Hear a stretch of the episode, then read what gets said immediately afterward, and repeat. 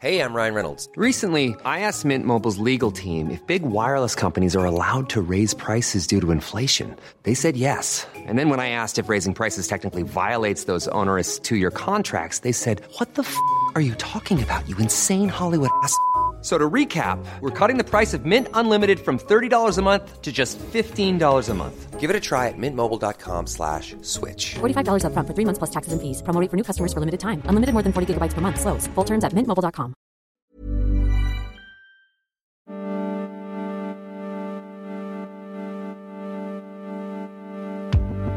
Bienvenue dans ce onzième épisode de The Raccoon Club, le club de ceux qui aiment les histoires, et les raccoons, mais surtout les histoires. Je vous invite à vous asseoir près de moi autour du feu qui crépite et de vous laisser emporter par l'histoire que vous allez entendre. Le soir du 8 décembre 2022, Céline Dion, oui, la star mondiale, prend la parole dans une vidéo sur ses réseaux sociaux. Dans cette vidéo, larmes aux yeux et trémolo dans la voix, elle annonce l'annulation de sa tournée européenne. Elle articule doucement être atteinte d'une maladie extrêmement rare qui l'empêche de bouger, de chanter ou tout simplement de vivre normalement. Céline est atteinte du Steve Person Syndrome, une maladie rare, tellement rare qu'elle touche une personne sur un million. Je me donne toujours à 100% dans mes concerts. Mais présentement, je ne suis pas en état de le faire. Au fur et à mesure que la vidéo se déroule et que Céline explique ses symptômes et sa condition, ce n'est pas tellement l'annulation de sa tournée qui me chiffonne, même si entre nous soit dit, c'est deuxièmement horrible, mais derrière mon écran, je ne peux m'empêcher de penser à mon amie Pauline. Pourquoi? Et c'est le moment du flashback. Pauline et moi avons la passion commune des grands espaces, des voyages qui changent la vision de la vie et de raconter des histoires. Il y a de ces amitiés qui ne s'expliquent pas. Une sorte d'amitié entre deux adolescentes de 30 ans passés dans une boîte avec une étiquette d'idole dessus. Et c'est lors d'un tournage en Inde que l'on s'est immédiatement reconnu. Pourtant, tout nous oppose, l'une est ch'ti et l'autre toulousaine. Ce qui m'a toujours frappé chez Pauline, et surtout en Inde, c'était cette émotion permanente de se laisser surprendre par la vie, de s'émerveiller de chaque petite chose et surtout de chaque rencontre. J'avais du mal à comprendre comment elle arrivait à avoir cette personnalité alors que je traversais de mon côté une phase complètement inverse, où je n'arrivais plus du tout à me connecter à rien, tant mon cerveau avait vu de choses pendant ce voyage sans avoir eu le temps de les processer. J'étais très admirative de cette énergie et de cette stratégie mise en œuvre pour simplement vivre, en ne ratant aucune miette d'un potentiel petit bonheur qui pourrait en découler. Un jour, pendant une randonnée, les jambes de Pauline n'arrivent plus à la porter, elle, et son amour pour la vie et les grands espaces. Mais alors qu'est-ce qui a changé? Est-ce qu'on peut chuter parce que tout cet amour est trop lourd? Le parcours du combattant pour un diagnostic médical commence, les randonnées se passent désormais dans les hôpitaux, et les nouvelles rencontres sont avec des médecins qui ne savent pas ce qui cloche. Les semaines et les mois deviennent moins exotiques, moins dépaysants, mais surtout, Pauline ne rit plus autant. Un après-midi, le verdict tombe. Pauline est atteinte du syndrome de la personne raide, aussi appelé syndrome de l'homme raide.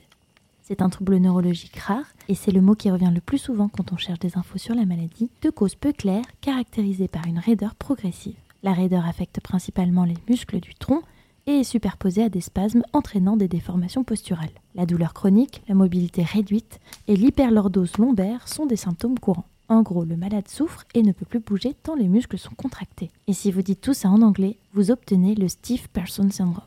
Exactement le même diagnostic que Céline Dion. Alors comment faire avec cette maladie alors même que son passe-temps préféré, c'est vivre? Et aussi une question importante se pose. Faut-il jouer au loto quand on découvre qu'on a une maladie qui touche une personne sur un million? C'est le début d'une longue aventure, l'aventure du début du reste de sa vie. Voici Pauline, qui a décidé de mettre un mot devant l'autre et des blagues pour vous raconter son histoire.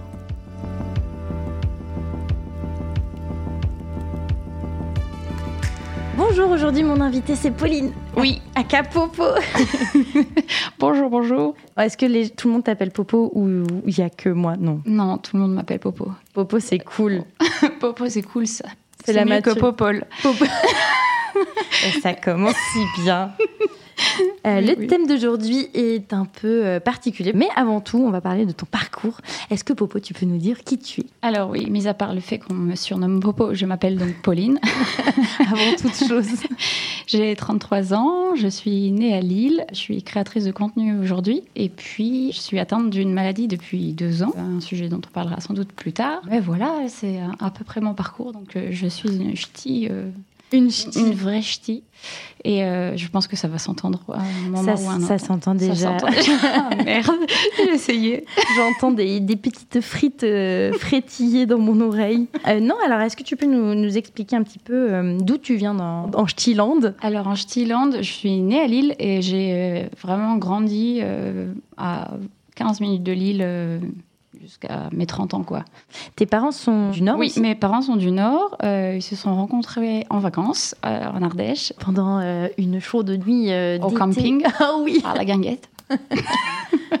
et puis, et oui, j'ai grandi dans le Nord et j'y ai vécu jusqu'à il y a six mois quoi. Puis là-bas, tu as fait toute ta scolarité. J'ai fait ma scolarité, alors euh, primaire, euh, bac euh, dans le Nord. J'ai passé mon baccalauréat en art appliqué à l'ESAT. C'est une école d'art, de stylisme et tout ça. Et ensuite, j'ai fait un équivalent de BTS en tant que décoratrice merch. Euh, et ensuite, je suis devenue donc décoratrice merch chez Etam. Donc tu faisais tout ce qui était l'optimisation du magasin pour le rendre le plus attractif. C'est ça, à l'époque, ils cherchaient vraiment des merch à temps plein. Et moi, j'ai eu la chance de tomber pile à ce moment-là. Et du coup, j'étais le merch et totalement free euh, dans la déco de chez Tam Lingerie. Et du coup, moi, j'avais accès à des énormes tissus de dentelle et tout. Donc, la, la créa était folle. Enfin, j'étais vraiment totalement free au niveau des vitrines et tout ça. Ah, ça devait être quand même. Ouais, c'était vraiment super cool.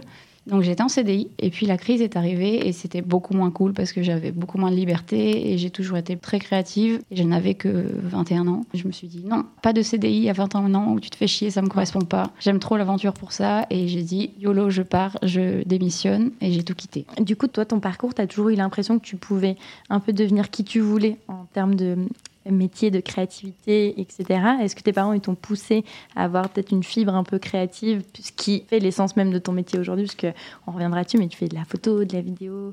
Enfin, il y a une forte euh, attirance pour euh, la création, et souvent ça vient toujours de quelque part, tu vois. Alors, je sais pas de où c'est venu exactement, mais j'ai toujours aimé, en tout cas, mon père euh, bricole beaucoup. Et je me souviens que au lieu de, enfin, c'est très cliché, mais à notre âge malheureusement c'était déjà, c'était, ça. Au lieu de jouer à la dinette, j'adorais aller bricoler avec lui. J'avais ma mallette du bricoleur et euh, je me vois encore, euh, enfin, faire du bricolage avec lui. Donc j'étais très manuelle à ce niveau-là et euh, et puis je faisais des maquettes avec lui. Donc je pense que ça vient de là. En fait, vraiment le truc c'est que je voulais être publicitaire, publiciste et puis je savais pas vraiment dessiner, mais j'avais cette créativité. Donc j'étais très forte en art plastique au collège et puis finalement au collège on te dit pas forcément toutes les pistes. Et il y avait deux écoles potentielles qui s'offraient à moi en art appliqué pour ce que je voulais faire. Et mais moi j'avais vraiment j'étais une bite en dessin quoi. Sauf que L'école où je suis rentrée, euh, il fallait, euh, c'était sur deux ans euh, de concours, donc dès la quatrième, tu étais évalué sur ton parcours scolaire. Et je suis arrivée dans une classe d'élite, en fait, où tout le monde était plus ou moins premier de la classe. Et donc, je suis arrivée en seconde en art appliqué, et j'ai fini dernière de la classe. C'est bon ça. donc, oui, ça, ça forge l'esprit. 14 ans, 15 ans, en seconde, direct, ta créativité, elle en prend un coup parce que tu es jugé par des adultes qui sont eux-mêmes artistiques. Moi, du coup, je savais vraiment pas dessiner. En fait, c'était un vrai point négatif. Et puis, en fait, j'ai réussi quand même à me démarquer, et puis j'ai fini en étant décoratrice.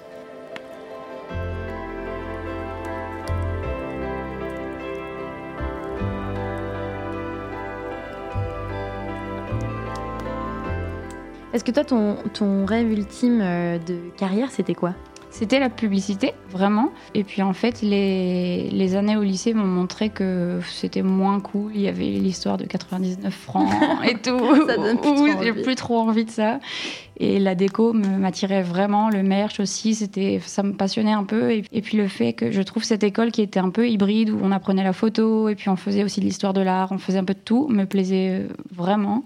Et du coup, je me suis dit, allez, go, on- je fais ça, et puis on verra où ça me mène. Et puis finalement, j'étais décoratrice. Et comment on arrive de décoratrice à ton métier actuel? On, on fait euh, pas tout à fait le même métier, mais on s'est rencontrés parce qu'on est dans le même milieu. Comment tu as fait le- le- la passerelle entre euh, bah, du coup ton dernier job et, euh, et bah, ton métier actuel? Alors en fait, tout simplement parce que, bah, comme je te l'ai dit, j'étais en CDI. Et je me faisais vraiment, vraiment chier. C'est une bonne raison pour changer.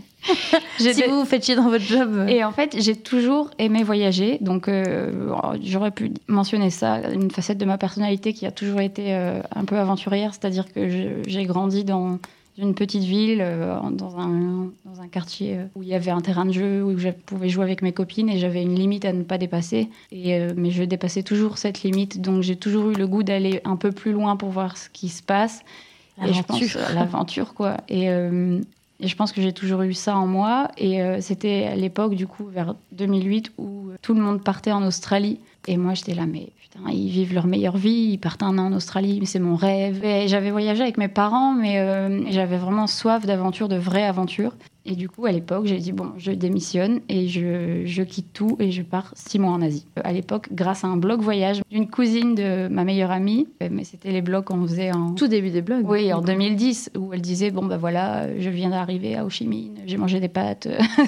Vraiment, on donne pas d'adresse, c'était euh, c'était des, enfin, on raconte nos vies quoi. Et moi je me suis dit ok, ça serait cool que je fasse ça aussi. Donc euh, j'écrive un blog mais à titre plus informatif, donc en donnant des adresses, en utilisant un peu mon parcours artistique du coup, en faisant de la photo. Et puis euh, en essayant de faire un, un- un mix de tout ce que j'ai appris, tout en voyageant en fait. De le mettre au service de ta Ouais, passion. c'est aussi. ça. Et puis euh, surtout, euh, ne pas perdre le fil. Alors, c'était pas du tout stratégique. C'était euh, pour la famille d'abord. C'était pour qu'ils me suivent en plus en dehors de Skype. Et à l'époque, c'était même pas, c'était Viber. Et donc voilà, ça s'est fait comme ça. Et puis finalement, donc, se sont écoulés euh, un peu plus de six mois en Asie, où c'était beaucoup trop cool. Euh, L'aventure, euh, non, j'étais avec avec Benoît, mon ancien compagnon, du coup. En même temps, à la fois, j'étais un peu exigeante. euh, même carrément exigeante sur le fait que je voulais rester max trois nuits sur un lieu. Parce que finalement, en six mois de temps, on a fait neuf pays, ce qui est énorme Ah, maintenant. Mais ce qui fait qu'au bout de ben, cinq mois de backpack, tu es un peu sur les rotules. Mais euh, ça, ça nous a forgé et c'était vraiment une bonne école du voyage. Enfin, c'était, c'était vraiment bien. Et surtout, j'avais pas vraiment d'idée précise, euh, hormis le fait que je voulais faire à tout prix un trek euh, qu'on a fait du coup au Népal, que je voulais à prix qu'on traverse. Un trek qui a duré un peu plus de 15 jours, qui est le le tour des Annapurna, donc le col de Trong La Passe, et du coup sans préparation physique évidemment. Nickel. On n'en attendait pas moins de toi.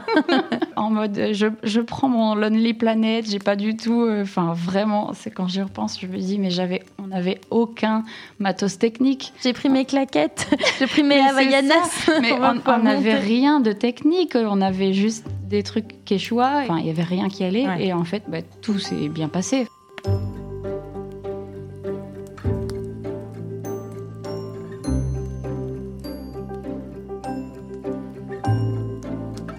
Ça, a duré combien de temps? C'était six mois. Du coup, vous étiez un, un duo, si on peut Oui. dire, un duo créatif. Est-ce que ça vous a donné envie de- d'en faire votre métier? Parce que à l'époque, c'était pas connu comme euh, Non, pas du tout. métier. Bah, en fait, oui, c'est, euh, ça nous a pas donné vocation, mais en tout cas, ça nous a donné euh, l'envie de, de continuer parce qu'on a alimenté ce blog, on a commencé à partager des photos sur Insta. Alors, si les gens vont voir, c'est ridicule parce que je pense qu'il doit avoir trois photos de ce voyage sur Insta. On partageait exclusivement sur Facebook. On faisait même pas de vidéo, donc c'était vraiment article 100%, quasiment 100% blog pendant six mois. Et puis au retour, euh, finalement, c'était devenu un peu une routine quand même en voyage de se faire des articles. Donc euh, au bout de six mois, j'avais quand même quelques articles en retard. Donc je les ai finis. Et puis on était reparti en Écosse, on avait fait des trucs par-ci par-là. On a toujours alimenté ce blog. Et puis finalement euh, on a commencé à recevoir des, propositions en disant ah le, le blog est cool, est-ce qu'on peut faire des articles invités? Et nous on découvrait un peu ça, c'est quoi? Et puis en fait, ça s'est fait vraiment de fil en aiguille. On s'est pris dans, le move du truc sans trop comprendre euh, comment ça allait se passer et où on allait arriver. Euh, Ça, s'est- fait vraiment comme ça, naturellement, mais sans vraiment stratégie, hormis le fait qu'on voulait que ça se fasse bien. quoi. On voulait faire les choses bien et la plus authentique possible. Je me souviens, je pense que le premier contrat, c'était Dublin. euh, et ça me paraissait fou parce qu'on proposait justement de partir à Dublin pour découvrir la ville en étant rémunéré et créer du contenu. Et j'étais là, mais Bah, du coup, c'est ce que je fais depuis deux ans de moi-même, donc c'est vraiment trop cool. Et ça s'est fait, comme ça. Et finalement, le fait que ce soit devenu une profession naturellement, on s'est vraiment formé pour le coup. On a vraiment pris le truc au sérieux en se disant là, euh, là, on est rémunéré, il faut pas qu'on fasse de la merde. En fait, on s'est formé à la vidéo, on s'est formé euh, à la photo, vraiment. Tout de suite, on s'est dit ok, si si ça, ça devient quelque chose d'important dans nos vies, il faut que ce- il y ait un minimum de stratégie derrière, pas de stratégie en mode business plan et tout, mais où est-ce qu'on veut aller éthiquement en fait, pas aller n'importe où et, et qu'on garde ce truc-là d'aventure qui nous plaît.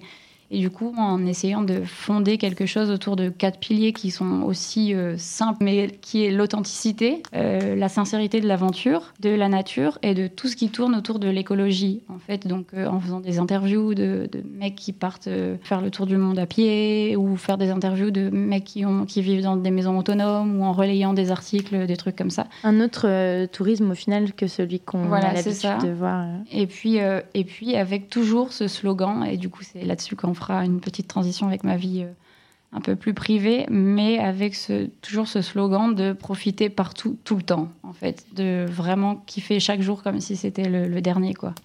Et c'est aussi un peu ma personnalité, je crois. Et tu as toujours eu cette personnalité-là depuis jeune, de te dire euh, euh, bah, la vie, elle est, euh, elle est cool, elle est courte et il faut en profiter. Est-ce que tu as toujours eu cette vision-là euh, Oui, ça c'est vraiment une facette de ma, de ma personnalité, de mon caractère, c'est que je, déjà je n'arrive pas à me disputer avec les gens, peut-être un problème. C'est vrai, on s'est jamais disputé, Popo. Fais un effort. mais- Non, mais c'est vrai, j'ai très peur des disputes, je déteste ça. Parce que pour moi, si on se dispute et que dans une heure il se passe quelque chose, J'ai peur de le regretter. j'ai peur de le regretter tout le temps. Quoi. Je veux zéro regret dans ma vie. Du coup, je vis toujours comme si euh, tout pouvait arriver. Donc vraiment, je vis intensément depuis toujours, je pense. Pour faire le, le petit pont dont on parlait tout à l'heure, bah, du coup, nous, on s'est rencontrés euh, il y a quelques années maintenant. euh, parce qu'on a des amis en commun déjà, Oui. mais des amis qui sont dans, le, dans ce milieu-là, donc il y avait quand même globalement de fortes chances qu'on se rencontre. On se ressemble un peu physiquement, vite fait. Juste, on quand on se retrouve sur les mêmes tournages et qu'on est de dos, c'est un peu compliqué pour les équipes. mais de face, ça va, on se ressemble pas. Mais en gros, je pense qu'on s'est. euh, ce serait pas euh, mentir que de dire qu'on s'est un peu reconnu quand on Mhm. s'est croisés, rencontrés pour la première fois. Et on est parti en Inde pour un tournage ensemble et euh, on se connaissait pas. Donc c'était marrant parce que partir avec quelqu'un en voyage quand tu te connais pas, ça peut vite être casse-gueule. Pour moi, partir en voyage avec quelqu'un, c'est le meilleur moyen de connaître cette personne. Tu peux pas tricher. Mais Oui, c'est ça. Et puis tout est décuplé en fait, les émotions, tout. Exactement. Tout est Surtout décrit. en Inde, quoi. Évidemment, ça a matché. Évidemment, on a beaucoup rigolé. On a pleuré aussi. J'ai pleuré aussi. Bref. Le Euh, stress, la fatigue, les épices, tout Mais ça. ouais, la tourista, bon. Euh, mais en gros, ce que j'ai remarqué chez toi, c'est que on peut vite dans ce métier être blasé parce que on voit tellement de choses et ça m'est arrivé aussi de voir tellement de choses, de, de rencontrer tellement de gens que presque t'es anesthésié parce que tu penses au contenu que tu vas devoir créer, à l'histoire que tu vas devoir raconter. Et du coup, moi, j'avais tendance à me noyer dans ce que j'allais devoir faire. Et je trouvais que toi, tu étais très relax par rapport à ça. Et ça m'a fait du bien parce que je me suis dit, ah, on peut aussi faire du bon travail et, et mettre la qualité qu'on a envie d'y mettre, mais garder du recul et rester quelqu'un d'entier, de sympathique, de léger, en fait. Et ça fait du bien parce que au final, dans ce métier, tout le monde n'est pas comme ça. Et même moi, je pense qu'à une période, je me suis perdue un petit peu. Et je, je trouve ça super chez toi. Genre, je trouve ça incroyable d'arriver à garder ce truc de balance entre le travail, le perso, le pro, et de rester quelqu'un de gentil et de drôle. Bah, merci. C'est dur, super dur dans un monde de méchants. Oui, Mais euh, de gens pas drôles. non, mais c'est vrai que c'est une. Après, c'est un métier passion aussi, donc c'est aussi différent. Je suis pas comptable. Si tu me mets à la compta, je pense que je vrille total. Je pense que je serai quand même gentille. J'espère que je serai quand même gentil. Mais sur le fait que je ne sois pas blasée, oui, je suis complètement, clairement quelqu'un d'éternellement émerveillé. Et ça, je tiens ça de, de mon père. Et si ma mère et ma sœur écoutent ce podcast, elles vont beaucoup rigoler parce qu'avec mon père, on est insupportable là-dessus. On va se dire Oh putain, regarde, il y a une feuille, elle est magnifique. Mais oh, ouais, le mais- caillou, mais on peut le rapporter. Je Mais- le prends dans ma poche, il est trop beau. C'était exactement comme ça. Et, mais je suis tout le temps comme ça et ça- c'est fatigant en vrai. Mais oui, je, garde ça et tant mieux en fait, parce que j'ai aussi des amis qui sont comme ça et c'est rare sont les personnes qui sont émerveillées, pas blasées de la vie et qui profitent à 100% en fait.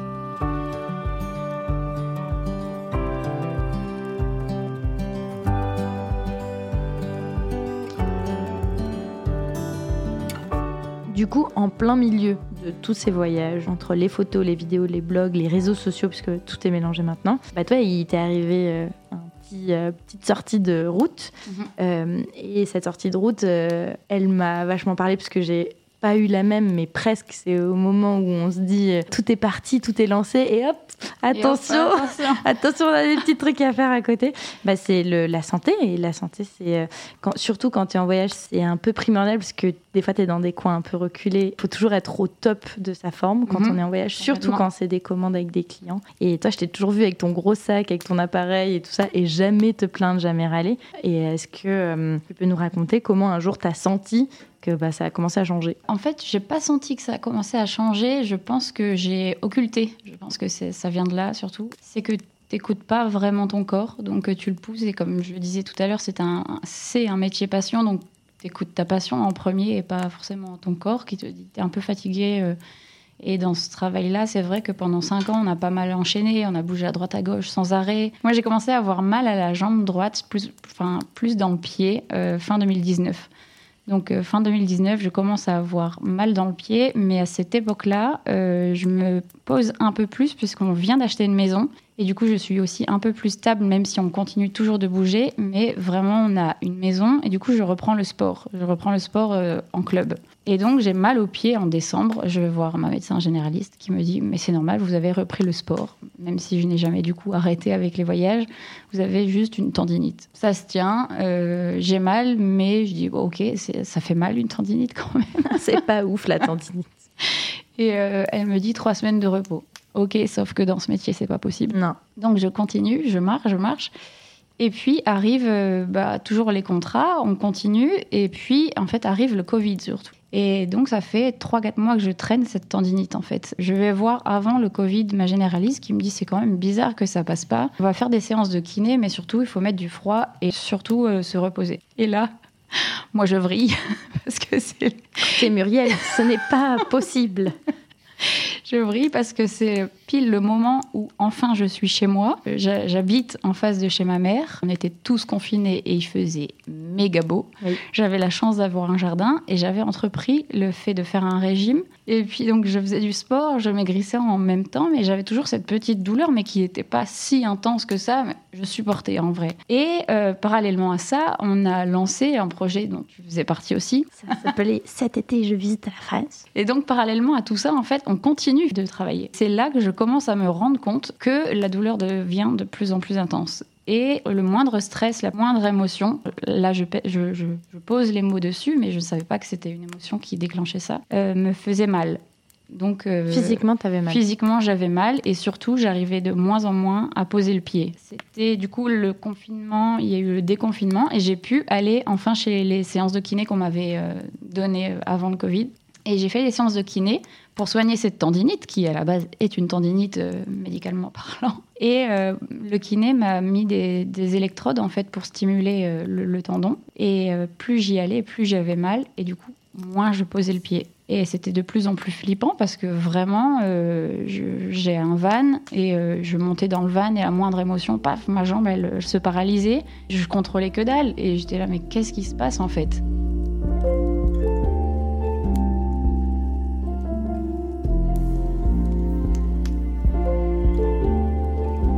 Donc je suis allée une première fois aux urgences. Ils m'ont fait ben, évidemment des examens en faisant un écho, en me disant bah oui, effectivement, il y a une tendinite. euh, on peut rien faire pour vous, mis à part vous reposer. Et moi, là, j'ai dit, bah, ok, je vais vraiment me reposer. Et de toute façon, là, physiquement, mon corps me disait non. Donc, j'ai j'ai un peu arrêté, j'ai un peu freiné.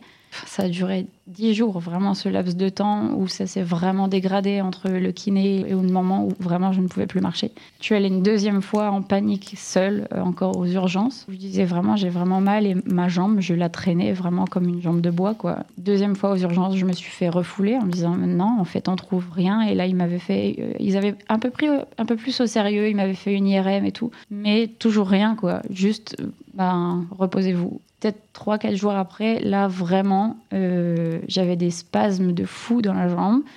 La jambe, je ne, enfin, je ne savais plus marcher, tout simplement. J'étais paralysée. La troisième fois où je suis allée aux urgences, là, j'y suis allée avec ma mère. Ma mère a vraiment pété un plomb en disant non, mais elle ne sait plus marcher. C'est pas une tendinite. Euh, Et puis, elle est pas douillette. C'est vrai, je suis pas, suis pas quelqu'un de forcément douillé, qui s'écoute encore moins. Et, euh, et du coup, elle a dit, c'est pas possible, elle a forcément quelque chose. Et vu que ça dépassait tout le domaine de la compétence de enfin, traumatique, euh, ils m'ont envoyé en neuro tout de suite. Et j'y suis restée 5-6 jours, je crois, euh, assez en panique parce que du coup, euh, bah, c'était les émotions. Encore une fois, je ne savais pas que c'était les émotions et le stress qui faisaient que c'était amplifié. Mais j'avais mon ordi. Donc, je préparais euh, les, euh, les séjours qu'on allait prévoir en juillet. Donc, ça, c'était en juin 2020. Et de notre côté, on partait euh, découvrir la Réunion et la région d'Auvergne-Rhône-Alpes. J'étais à l'hôpital en train d'envoyer des mails en disant Oui, oui, je vais faire des rando alors que j'étais paralysée sur mon lit Ah, d'hôpital. t'arrivais pas à te dire que. En me disant, bah non, parce que ça faisait du coup deux, trois mois, tout le Covid, du confinement qu'on préparait ce projet. Et dans ma tête, c'était pas possible, en fait, que je, ne- marche plus. Enfin, complètement dans le déni du truc, quoi. Et en fait, pendant 4-5 jours, j'ai vu des médecins euh, neuro, j'ai vu des kinés spécialistes en neuro, j'ai vu un professeur de neuro du service qui comprenait pas et tout ça. Et il me posait toujours les mêmes questions. Et moi, j'étais en panique, j'étais seule, parce qu'en plus, pendant cette période-là, très peu de visites, ou alors. euh, j'avais le droit qu'à une ou deux personnes une heure par jour. Donc, 'fin, j'étais en panique totale en me disant, euh, peut-être que je vais plus du tout marcher. Comment ça va se passer? Et finalement, en fait, ils ont, ils ont décidé de me faire une ponction lombaire pour aller un peu plus loin dans, dans tous les examens qui- qu'ils allaient me faire. Et donc, elle m'a fait l'APL. Et puis, surtout, j'ai vu mon neurologiste, pardon, qui me, qui me suit encore aujourd'hui, qui lui était beaucoup plus jeune que les autres. C'est lui qui m'a posé la question qui a tout changé. Il m'a dit Est-ce que tu te- t'aperçois qu'à la moindre émotion, ou si quelqu'un rentre dans ta chambre, ce qui est le cas souvent à l'hôpital, est-ce que euh, ta jambe est plus rigide à ce moment-là? Et je me suis dit Bah, en fait, oui. Et il a dit Ah, ok. Et puis, il s'est barré. Il est parti. Il est parti. Et, Eh ben merci, c'est tout pour moi. c'est tout. Allez, ce, ce podcast, c'est fini. non, j'ai vu dans sa tête qu'il avait compris un truc et qu'il allait revenir. Mais il m'a posé ces questions-là en me faisant les mêmes examens que les autres neuros me faisaient faire, c'est-à-dire l'enfer. Me faire marcher quand tu ne sais pas marcher, c'était vraiment horrible très douloureux. Et je me disais, mais ils se foutent de ma gueule parce que vraiment, ça, fait mal. Tu, tu pleures, tu as ton corps qui tremble, tu es en traumatisme parce que tu sues, tu as mal. Enfin, T'as des sueurs froides et tout. Et je ne savais vraiment plus marcher. Et donc, j'ai vu quand il a, j'ai dit oui, qu'il a tilté. Il a dit on va essayer un truc. Et il m'a donné un truc, effectivement, qui, est, qui s'appelle du Valium, en fait. donc, c'est, euh, la benzodiazépine. Donc, c'est une molécule, euh, normalement, qu'on donne soit aux toxicomanes, soit aux gros anxiolytiques. Donc, ça permet, en fait, de relâcher euh, tous Calmer les le muscles, corps, calmer le corps et tout ça. Mais normalement, on donne ça sur une courte période. Et il a dit on va essayer ça et je reviens dans 10 minutes, mais il y a de fortes chances que vous dormiez. Et j'étais là, ok, bah go. Enfin voilà, ça fait 6 jours que je suis là, ils m'ont fait tous les examens, je prends ce truc-là. Il revient, je suis debout dans la chambre et je danse.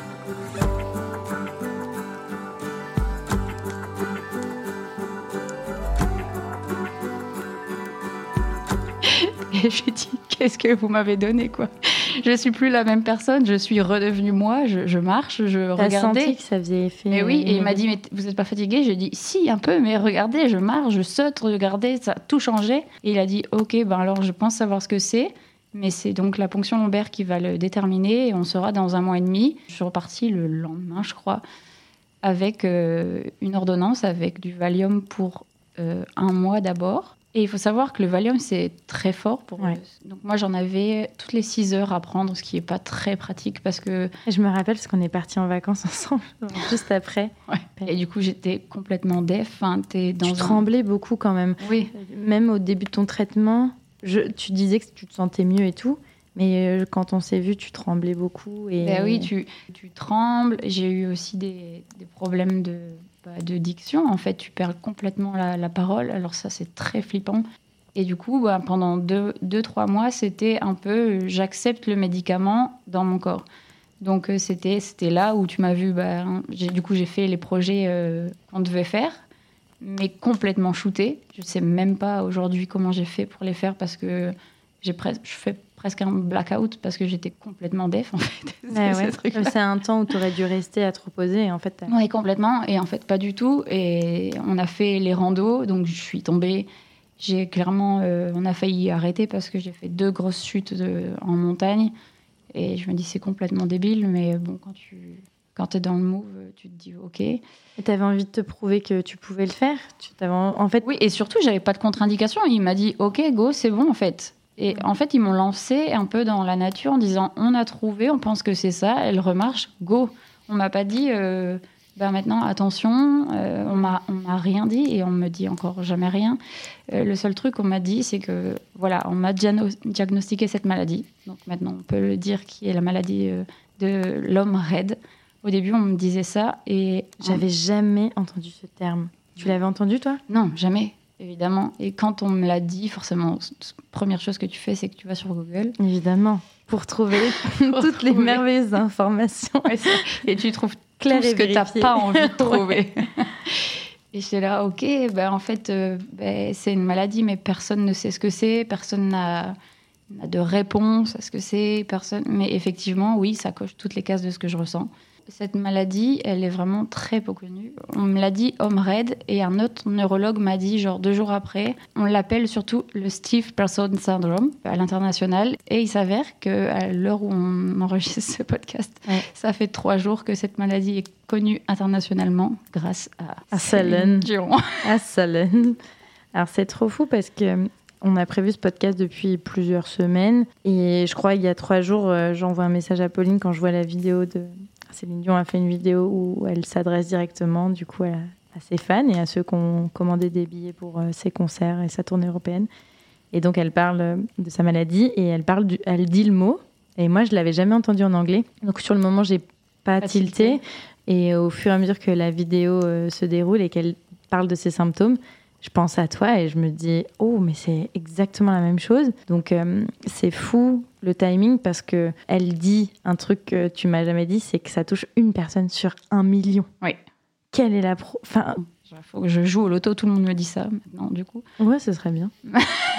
Oui. Mais c'est ça aussi tout le, le problème c'est que quand tu as une maladie auto-immune et que ton système immunitaire euh, est en attaque tout le temps tu développes euh, des maladies chroniques parallèles euh, et moi, du coup, ça fait un an et demi que je développe des maladies chroniques parallèles qui sont du coup les tendinites que j'avais. En fait, là, elle s'était pas trompée, j'avais vraiment une tendinite, mais parce que mon muscle était déjà en lutte. Mais même si les cachets font effet et qu'aujourd'hui je marche, je cours, je fais vraiment tout ce que je veux, malgré la douleur, hein, j'ai toujours mal. Et t'as mal comme au tout début où Je sais plus parce que la douleur est tellement constante que je sais plus faire la différence entre mal ou très très mal. Des fois, j'ai vraiment très très mal. T'es habituée en fait. Oui, c'est ça. Et tout à l'heure, tu disais oui, je n'ai jamais entendu parler de cette maladie et moi, je suis entre guillemets contente. Du coup, je refais le parallèle avec Céline Dion qu'elle ait parlé de cette maladie parce que je me suis dit ah enfin, on va pouvoir en entendre parler euh, internationalement parce que ça fait deux ans du coup que je suis suivie à l'hôpital et que je vois à chaque fois quelqu'un de différent soit parce qu'il m'arrive une couille. Euh,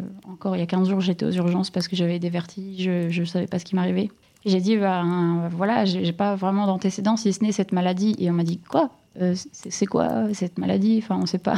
Et du coup, je... même eux, ils savent pas. Oui, personne ne sait en fait. Et même mon neurologue qui m'a diagnostiqué n'a pas de réponse. C'est ça le plus frustrant. Quand Céline Dion l'a dit, j'ai dit ah enfin, je vais pouvoir aller à l'hôpital et dire bah, j'ai la maladie de Céline et ils vont me dire ah ok c'est bon on connaît. Enfin on ne sait pas ce qu'il faut faire mais on a déjà entendu parler de cette maladie. Je pense que euh, c'est super bénéfique pour vous, même si euh, c'est dommage qu'on doive attendre d'avoir ce genre de célébrité qui en parle pour euh, euh, être reconnu en tant que malade. Mais au final, pour vous, vous n'êtes pas beaucoup. Mais ça permettra au moins d'être mieux entendu, peut-être mieux accompagné. Oui, mieux accompagné peut-être. Après, ils sont toujours aussi paumés. Et quand je vois que Céline Dion, elle est suivie depuis un an et demi par un thérapeute, par des kinés, et qu'ils n'arrivent pas non plus, et que bah, du coup, elle a annoncé qu'elle arrêtait tout jusqu'en 2024, ça laisse très peu de, d'espoir. Et elle a, entre guillemets, le luxe de pouvoir se dire, OK, même si c'est fini pour moi et même si c'est horrible, elle a le luxe de se dire, OK, j'ai plus rien à prouver, en fait. J'ai encore 33 ans, on le disait tout à l'heure, j'ai encore soif d'aventure, soif de vie, soif de tout. J'ai pas envie que ça s'arrête. Enfin, non, en fait, c'est non dans ma tête.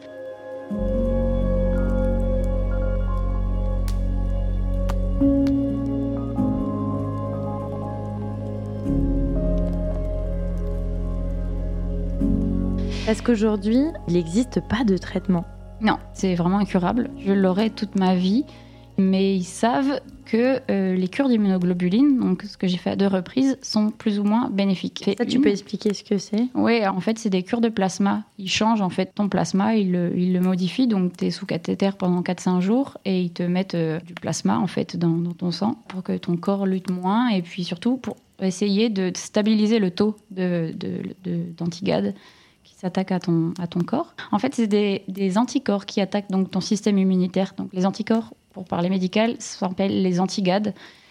Et euh, j'avais vu mon, neurologue en, en, juin, puis je l'ai revu euh, là en septembre, qui m'a dit euh, oui, ça serait trop cool qu'on refasse une cure quand même, même si tu l'as bien vécu. Je pense que c'est pas du luxe d'en refaire parce que on ne sait jamais. Donc j'ai accepté de faire ça en septembre. Et là, il m'a dit c'est un peu chiant. on dirait que ça augmente vu tes symptômes et tout ça. Il a dit mais ça dépasse mes compétences. Là, il faut que j'aille voir mes consoeurs. Donc euh, j'ai dit OK. Et donc ils m'ont refait une ponction lombaire. Et effectivement, il y a 15 jours, ils m'ont dit euh, effectivement, en fait, ça n'a pas du tout baissé. Euh, mais tu as mieux supporté cette nouvelle cure d'immunoglobuline.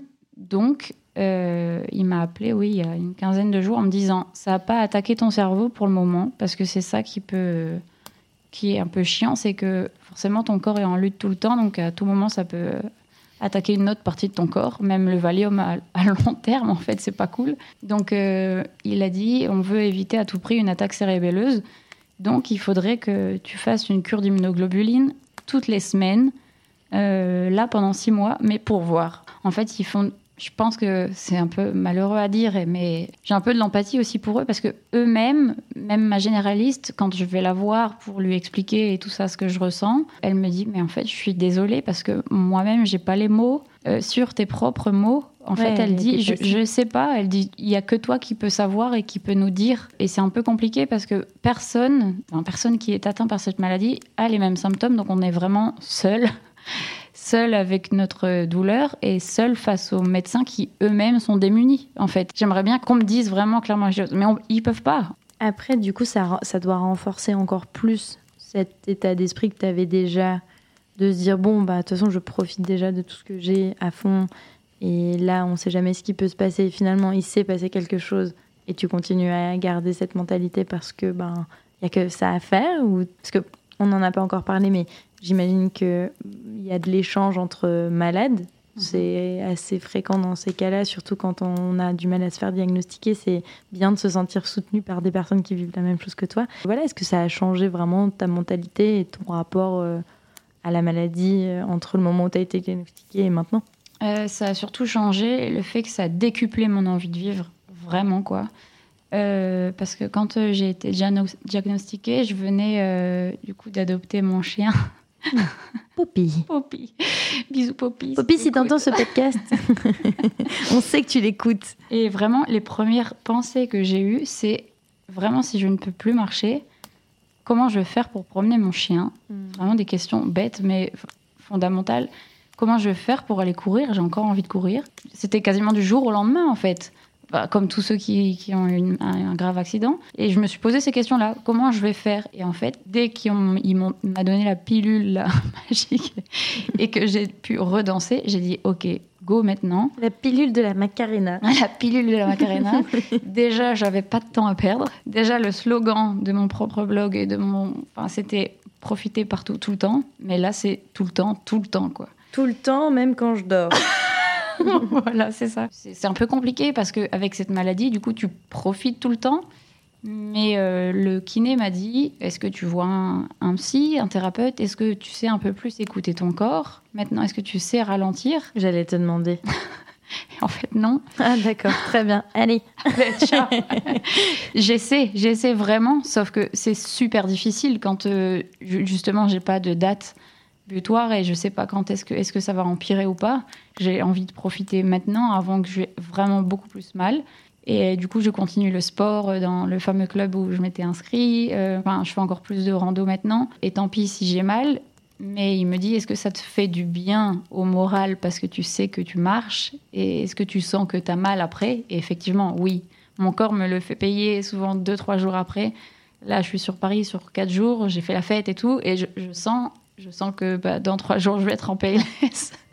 mais mais c'est OK avec ça. Il faut vivre avec cette idée-là de se dire, on profite et après, on a un petit coup de bâton, mais de toute façon, t'as pas le choix. Donc t'avances, et moi, tant que j'avance, ça me va en fait.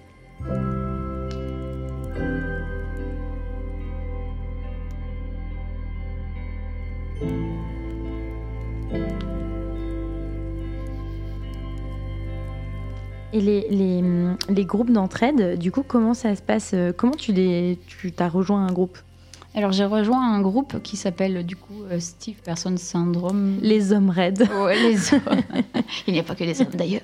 ouais. Et d'ailleurs, il y a le modérateur là qui ce week-end pétait un plomb parce que vu que Céline Dion a annoncé cette maladie, il y a tous les, les fans euh, qui veulent en savoir plus et qui ont essayé de rejoindre ce groupe euh, très privé. Et du coup, les modérateurs pètent un peu un plomb parce qu'il y a des millions de personnes qui ont essayé de rejoindre ce groupe. Après, c'est un groupe anglophone, seulement parlé à 3-4 personnes en un an. Parce qu'encore une fois, euh, personne n'a les mêmes symptômes. Tous ont 60 ou 65 ans, un peu comme Céline Dion, tu vois. Du coup, euh, ils me disent Ah oui, ah, t'as mal. Oh, en plus, c'est jeune. Enfin, Hmm. dommage, tu vois. C'est pas vraiment un groupe d'entraide, c'est plus en mode quelqu'un a déjà fait les cures des immuno- Ouais, de là. euh, Est-ce que ça fonctionne vraiment? Comment vous réagissez, vous? Est-ce que ça fonctionne? C'est plus on est les cobayes, qu'est-ce que ça fait sur vous quoi? Ou alors c'est euh, des messages de- d'espoir, genre on est des combattants et on va y arriver. Bah, En fait, c'est ça, c'est d'avoir une maladie en soi, c'est une chose, mais d'avoir une maladie qui est encore très méconnue et qui, qui, qui est très mal accompagnée, euh, en tout cas en termes de traitement, etc. Bah, du coup, ouais, vous êtes les premiers à tester plein de trucs et j'imagine que ça rajoute en plus quelque chose, une dimension autre que juste la maladie. Oui. C'est qu'en plus, t'as pas les réponses. T'as pas les réponses et surtout, encore, je le disais tout à l'heure, c'est un groupe anglophone, donc on n'a même pas les mêmes traitements. c'est vrai. puisqu'en plus ça atteint ben, Céline Dion c'est sa voix moi c'est ma jambe il y en a c'est le cœur ça, ça atteint tous les muscles en fait et le seul lien pour le moment que j'ai fait avec les, personnes euh, je le disais au début de podcast euh, de les maladies neurologiques c'est que on dit souvent la maladie la maladie la maladie et en fait on dit on décompose jamais le, le mot qui est le mal a dit et en fait euh, le lien que j'ai fait avec les seules personnes, et même avec Céline Dion, c'est que cette maladie attaque, entre guillemets, ton outil de travail. Et Céline Dion, c'est ses cordes vocales. Et elle a effectivement des spasmes, un peu comme tout le monde. Même moi, j'en ai dans les bras, même si c'est ma jambe qui est atteinte. Mais tout le monde a euh, son outil de travail ou quelque chose qui est blessé. Qui l'handicape. Et moi, clairement, qui vagabondais partout et tout ça, ben, disais, voilà, tu t'écoutes pas, euh, tu marches, tu continues et tout ça. Ben, clairement, mon corps a dit, il n'y a, rien de plus concret que le corps qui dit stop, qui t'empêche de marcher. quoi. Et souvent, c'est lié à soit un choc émotionnel ou soit vraiment une fatigue physique que tu, mets dans le déni tout le temps. Et je pense que c'est ça. Et c'est comme c'est neurologique, il faut déjà que je, je soigne ce qui va pas émotionnellement. Et puis peut-être qu'après, ça ira mieux. Mais pour ça, il faut voir un psy, il faut s'écouter, il faut prendre le temps. Enfin, Et, c'est quelque chose que tu fais d'aller voir euh, un psy? J'ai pas, pas encore fait. euh, mais là, j'ai commencé seulement après euh, deux ans et demi, du coup, euh, après avoir été diagnostiquée, à commencer les séances de kiné. Mhm. De toute façon, tu Euh, peux pas tout faire en même temps. Tu peux pas tout mettre en place à peine sorti de l'hôpital. Bah, c'est trop d'un coup. En fait, c'est, je suis très reconnaissante envers le neurologue euh, qui m'a diagnostiqué parce que vraiment, chapeau à lui, quoi, parce que on n'a pas beaucoup d'âge d'écart. Je crois qu'il doit avoir la quarantaine et je me dis, bah, mec, euh, t'es trop fort, puisque pour l'anecdote, euh, on m'appelle Stitch. Enfin, je- sur, sur des rapports de l'hôpital, il y a tellement personne ne connaît le mot qu'on m'a déjà appelé euh, Stitch maladie, euh, Steve, Steve. Ouais. Enfin, c'est n'importe quoi. Maman de Stifler. Du coup, il y a vraiment tous les mots, quoi. Et, euh, et euh, Ah oui, c'est la maladie de Steve. Oui, oui, c'est la petite blonde là, dans la salle d'attente. et, euh, et tout ça pour dire que oui, je suis extrêmement reconnaissante envers lui. Et en même temps, je me dis, le parcours médical en France, quand tu es malade, il faut vraiment que tu le fasses toi-même, en fait. Parce que c'est pas mon neurologue qui m'a dit, bah, en fait, ta vie va changer. Je suis peut-être naïve, mais à aucun un moment, il m'a dit, bah, ça va changer pour toi. Peut-être qu'il faut aller voir le kiné d'abord et surtout te faire aider psychologiquement.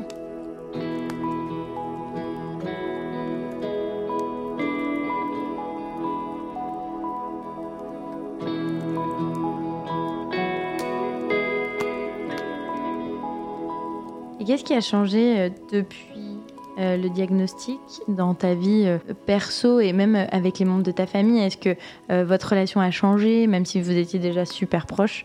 Est-ce que tu as senti en deux ans quand même un, gros changement? Bah, Un peu, comme tu le disais tout à l'heure, j'en parle pas trop parce que je sais que bah, ça inquiète, surtout le fait qu'on ne sache pas et moi non plus.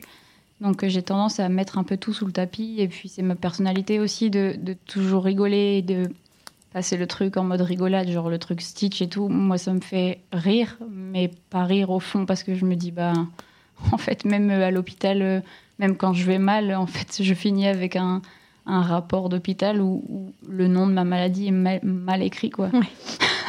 Donc quand t'es fatigué, c'est pas rassurant. C'est pas rassurant. Et ouais, ça, ça a changé parce que genre ma mère vraiment, la pauvre, elle m'a vu tomber une fois et ça l'a vraiment traumatisée.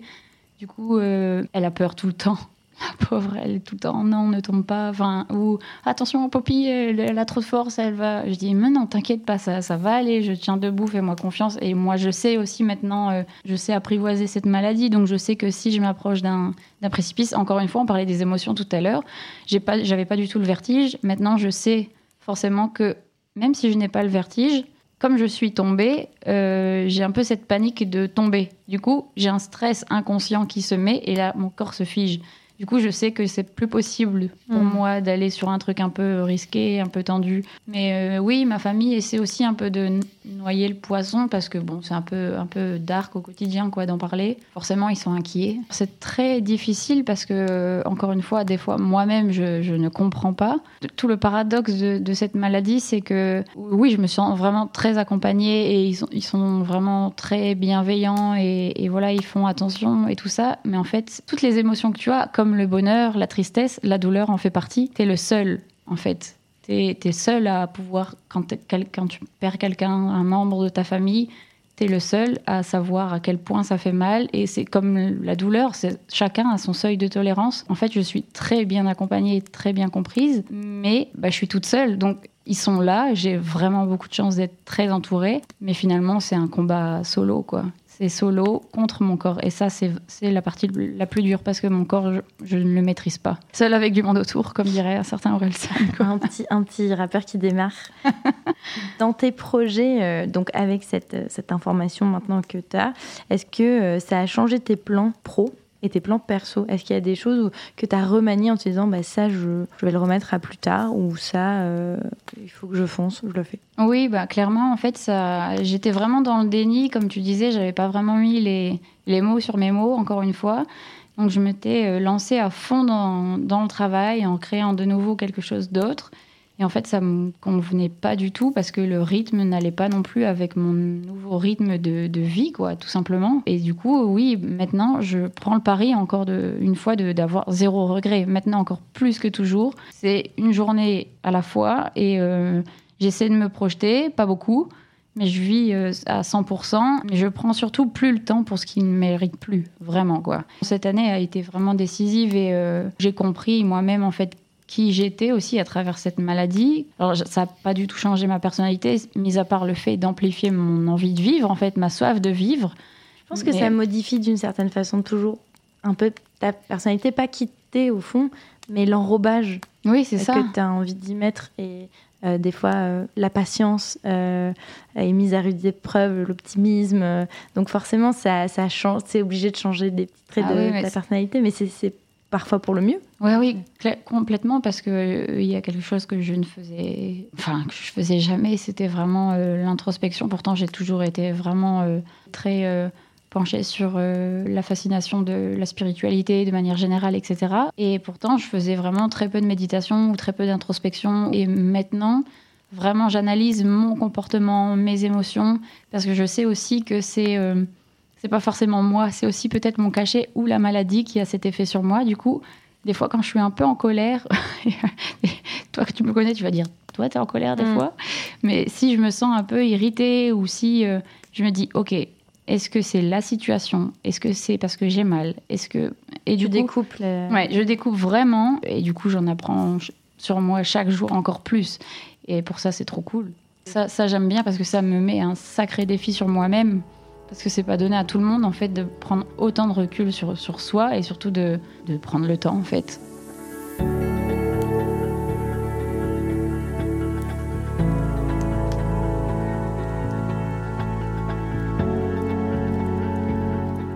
pour l'anecdote, c'est drôle aussi parce que pour ceux qui ne connaissent pas le Valium, le vrai, ce sont des petites pilules bleues. Ouh, ça peut être vite confondu. alors, alors je dis, c'est quand même fou ce paradoxe de ce qui me décontracte, soit l'inverse de ce qu'on appelle les pilules bleues qui font normalement un autre effet. On Quoi. appelle le Viagra. Mais voilà, c'est, je, crois avoir fait le tour du, de tout le paradoxe de cette maladie et, et à la fois je suis très reconnaissante. Des fois, je me dis un peu flemme de l'avoir et des fois, je me dis ça a vraiment changé ma vie et merci en fait. Merci la vie. Merci la vie de me faire profiter encore plus de la vie. Tu arrives à avoir ce recul qui, moi, me paraît fou, de dire merci. Merci pour l'expérience. merci. Merci pour cette très très belle aventure. Et je trouve ça fou. Et ça, c'est euh, un travail sur soi qui est considérable d'arriver à se dire que de toute cette situation-là, on en tire quelque chose de positif. Oui, c'est très difficile et en même temps, encore une fois, j'ai pas le choix. Donc en fait, bah, je, je préfère, au lieu de me lamenter sur mon sort et me dire, bah, je sais pas, alors je te dis pas que tous les jours j'ai cette mentalité-là, mais enfin, des fois, c'est. euh, Ce soir, peut-être pendant une heure, je vais être en mode, bah, fait chier, j'ai mal et tout. et- Mais finalement, je l'ai quand même tous les jours en mode, ben, je marche. Et pour moi, c'est l'essentiel pour le moment.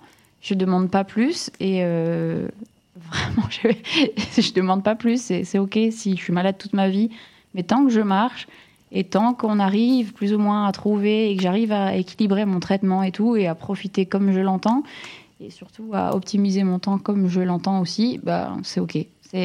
Et surtout, ça m'a pas du tout, du tout enlevé cette soif d'aventure et, et de vie. Au contraire, je me dis peut-être que rien n'arrive par hasard. Ça, c'est peut-être mon côté. euh, j'ai un peu trop regardé la petite maison à la prairie, tu vois. tu penses qu'il y a une leçon à tirer de... Ouais, je pense qu'il y a clairement une leçon. C'est vrai que tu es fan de la petite maison dans la prairie. Bah oui. Tu m'en parlais tellement. Marie Ingalls n- n'est pas aveugle pour rien, Je me tu disais, vois. mais il y a bien une personne qui regardait ça entre midi et deux. Bah oui, c'est Pauline. Non, mais pour tous ceux qui écoutent, enfin, qui ont vu la petite maison à la prairie, les Ingalls, il leur arrive toutes les merdes du Ah monde. bah, elle a perdu la vue. La mais vue oui, mais grâce à ça, elle a trouvé l'amour. C'est vrai. Elle est devenue enfin maîtresse. Avec Et- Almonzo. Non, C'est pas tu te lui. trompes. Avec Adam. Ah, je ne sais plus, je connais pas les noms. Et, mais du coup, oui, chaque épreuve t'apprend quelque chose. Et ça, je pense que c'est un peu mon côté spirituel et positive attitude. On va, enfin, et encore une fois, j'ai pas le choix. Donc, de toute façon, vaut mieux voir les choses de cette façon-là. Parce que sinon, je ferais quoi? Et c'est quoi les prochains projets? Euh, Les prochains projets, du coup, c'est peut-être d'être hospitalisé, d'accepter cette. T'allais me dire, bah j'aimerais bien partir du coup euh, quelque part seule. ah oui, bah clairement, clairement, oui, mon projet, ça serait de partir avec euh, mon chien, euh, je sais pas, et partir à pied longtemps ou faire un truc et tout ça. Mais là, ce qui m'a été proposé pour les six mois à venir, c'est un, autre très, délire. Très beau voyage. c'est horrible, on en rigole, mais de toute façon, enfin, on a. Voilà, mais- c'est ouais. D'accord. Donc la petite aventure des prochains mois, c'est une C'est- hospitalisation. Ben, c'est soit oui, j'accepte, et encore une fois, euh, le corps médical, euh, enfin mon neurologue me, me donne pas trop le choix, et en fait j'ai le choix, comme tous ceux qui ont un cancer, d'accepter ou pas la chimio, enfin t'as toujours le choix. Tu peux dire oui un jour et non le lendemain, en fait. Donc là, s'il m'appelle la semaine prochaine en me disant, parce que c'est toujours un peu comme ça dans ce service, euh, c'est t'es hospitalisé le jour même, il y a de la place, tu viens le jour même. Et euh, s'il m'appelle la semaine prochaine, soit je dis oui, soit je repousse. Donc on verra Donc ce serait une hospitalisation pour faire quoi? Pour faire encore ces fameuses cures d'immunoglobuline là. Et ça dure combien de temps? C'est 4 jours. Euh, c'est 4 jours sous cathéter. Et, euh, et en fait, euh, c'est un, peu, c'est un peu paradoxal encore ce, ce truc-là. C'est que j'ai- j'ai- j'aime pas du tout euh, être dans ce service qui me rappelle justement les années 2020 où j'étais en stress. C'est le même service. euh. Et à côté de ça, tu es dans un service, euh, la neurologie, c'est vraiment pas cool, où tu as des patients vraiment gravement atteints. Et encore une fois, où à chaque fois, je ressors de là et je me dis, punaise, j'ai vraiment de la chance parce qu'il y a des cas vraiment très sévères. Et à chaque fois, je ressors avec une euh, méga leçon, quoi. Et je me dis, mais j'ai pas le droit de me plaindre, il y a pire. Donc, euh, c'est soit j'accepte ça, ou soit euh, je monte un nouveau business, je crée d'autres choses, j'ai- j'ai j'ai plein de projets en tête. Donc, je suis vraiment en, en roue libre. Tout est possible finalement Oui, maintenant. oui, clairement, Encore tout est possible. Ouais, encore plus qu'avant. Donc, ouais, vraiment, tout est possible. Dommage que t'aies pas fait la Coupe du Monde cette année. T'étais presque prête. Hein. Ouais. Ah, les ligaments croisés, tu connais. hein. Ah, oh, que, que des chochottes, putain. Euh, Est-ce qu'il y a des ouvrages ou des podcasts ou des trucs que tu as envie de recommander pour quelqu'un qui rentrerait un peu dans le parcours médical? Est-ce que toi, il y a des trucs qui t'ont un peu éclairé euh, Alors, euh, pff, concernant ma maladie, non, parce que c'est très peu connu. Mais le seul conseil que je donnerais maintenant, c'est le conseil que j'ai eu de mon kiné. C'est déjà de se faire suivre, déjà de, poser les mots en fait sur ce qui arrive. Et même si moi j'étais dans le déni, ça m'aurait peut-être aidé euh, il y a deux ans en fait de me faire accompagner par quelqu'un d'extérieur, parce qu'on en parlait tout à l'heure. La famille, elle est là, ok, mais à part leur transmettre un peu tes angoisses et encore plus de peur parce qu'en en fait ils peuvent rien faire un psy va juste être là, t'écouter et te donner un peu les clés, mais ça va pas. Ok, s'il a un peu d'empathie, ça va le toucher et tout ça, mais c'est pas un membre de ta famille, donc il a pas peur de te perdre. La chose que je dirais, c'est si vous êtes atteint d'une maladie telle qu'elle soit, c'est de, de vous écouter, de soigner vraiment le mal et d'en prendre conscience avant que ça prenne vraiment trop de place, quoi. Même le moindre petit truc, écoutez-vous, en fait. Bah, Merci beaucoup. Merci Pauline. Merci Léa, c'était c'était trop cool, j'espère que pas C'était trop trop Est-ce qu'on peut dire que c'était trop... Oui, allez, on va dire. Oui, non, on n'a pas plombé l'ambiance. Franchement, c'est, c'est, il fallait en parler, mais voilà. C'est la stiff euh, person syndrome la plus drôle, je pense. Merci à Pauline de m'avoir confié son histoire au micro de The Raccoon Club. Aujourd'hui en France et dans le monde entier, il y a encore des maladies difficiles à diagnostiquer. La médecine s'adapte et évolue tous les jours. Mais de nombreux malades restent en errance thérapeutique et ont besoin d'être mieux accompagnés. Si c'est votre cas, sachez déjà que vous n'êtes pas seul et que si ce témoignage vous touche, vous pouvez nous écrire sur notre compte Instagram pour que votre message soit partagé avec Pauline. Maintenant, à vous de jouer. Vous pouvez me soutenir en me mettant 5 étoiles sur Apple Podcast et en me laissant un petit mot doux, en vous abonnant à mon super Instagram, at Raccoon Club Podcast, et surtout en partageant cet épisode s'il vous a plu. Vous retrouverez tous les épisodes sur vos plateformes de podcast préférées. À très vite pour de nouvelles histoires incroyables.